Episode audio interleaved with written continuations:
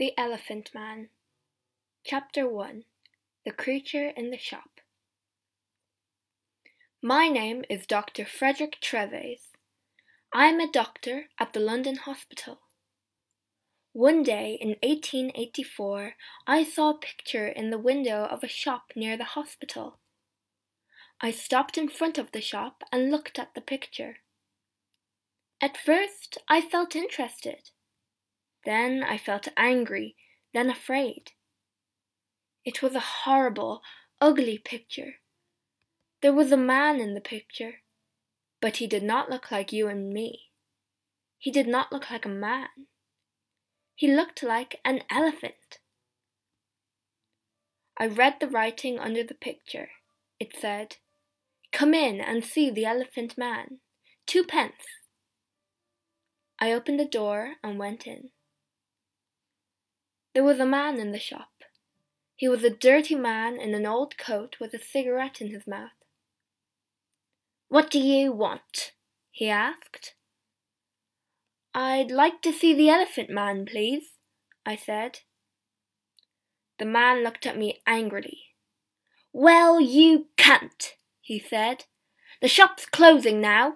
You can come back tomorrow. I'm sorry, I said. But I would like to see him now. I have no time tomorrow. I have a lot of work to do, but I can give you more than two pence. The man looked at me carefully. Then he took the cigarette out of his mouth and smiled with his yellow teeth. All right, sir, he said. Give me twelve pence then. I gave him the money and he opened the door to the back of the shop. I went into a little room. The room was cold and dark, and there was a horrible smell in it. A creature sat on a chair behind a table. I say a creature because it was not a man or a woman like you or me. The creature did not move or look at us. It sat quietly on the chair in a cold, dark, dirty room and looked at the table. The creature had a cloth over its head because of the cold. On the table in front of it there was a dead flower. Stand up, said the shopkeeper loudly. The creature stood up slowly. It took the old cloth off its head and put it on the chair. I looked at the creature and felt sad. I'm a doctor, so I know a lot about accidents and ill people. I see horrible, ugly things every day.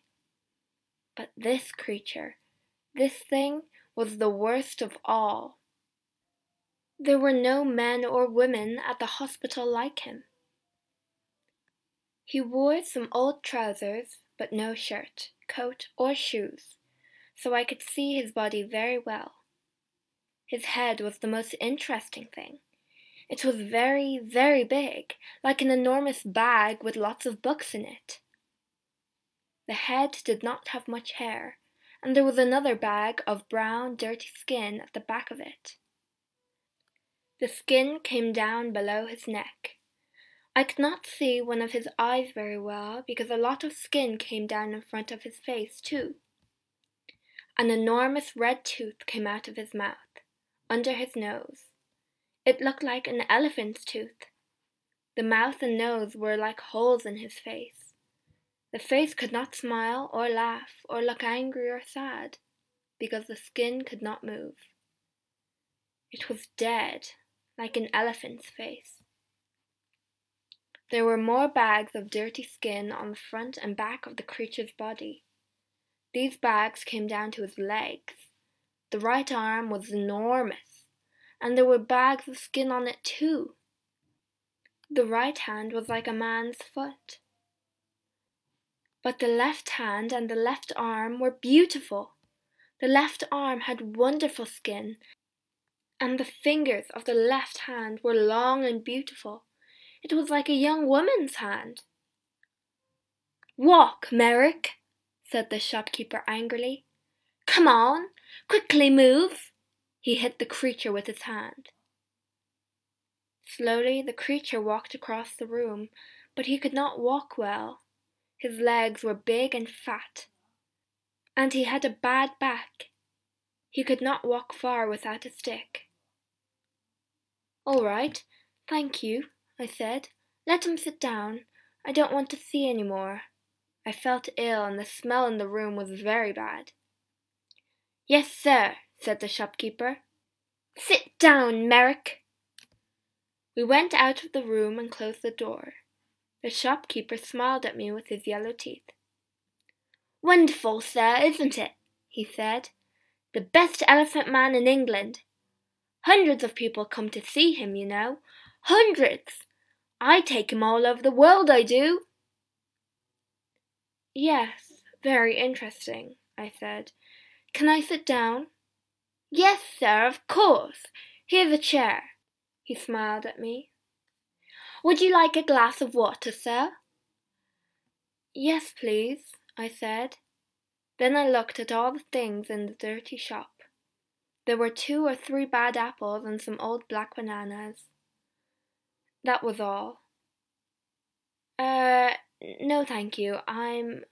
I'm all right, I said. Do you call the creature Merrick? That's right, sir. Joseph Merrick, the best elephant man in England. I take him all over the country, you know. Lots of people want to see him.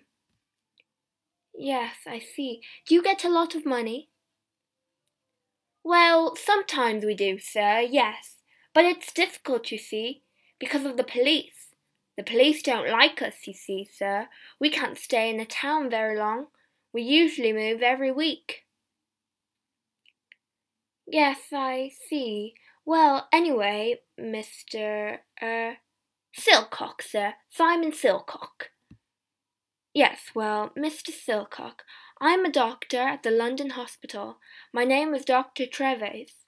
I think this, uh, this man, Joseph Merrick, is very interesting, and I would like to see him at the hospital. I want to look at him more carefully, you see. Yes, sir, I see, but how can he get to the hospital? It's going to be difficult.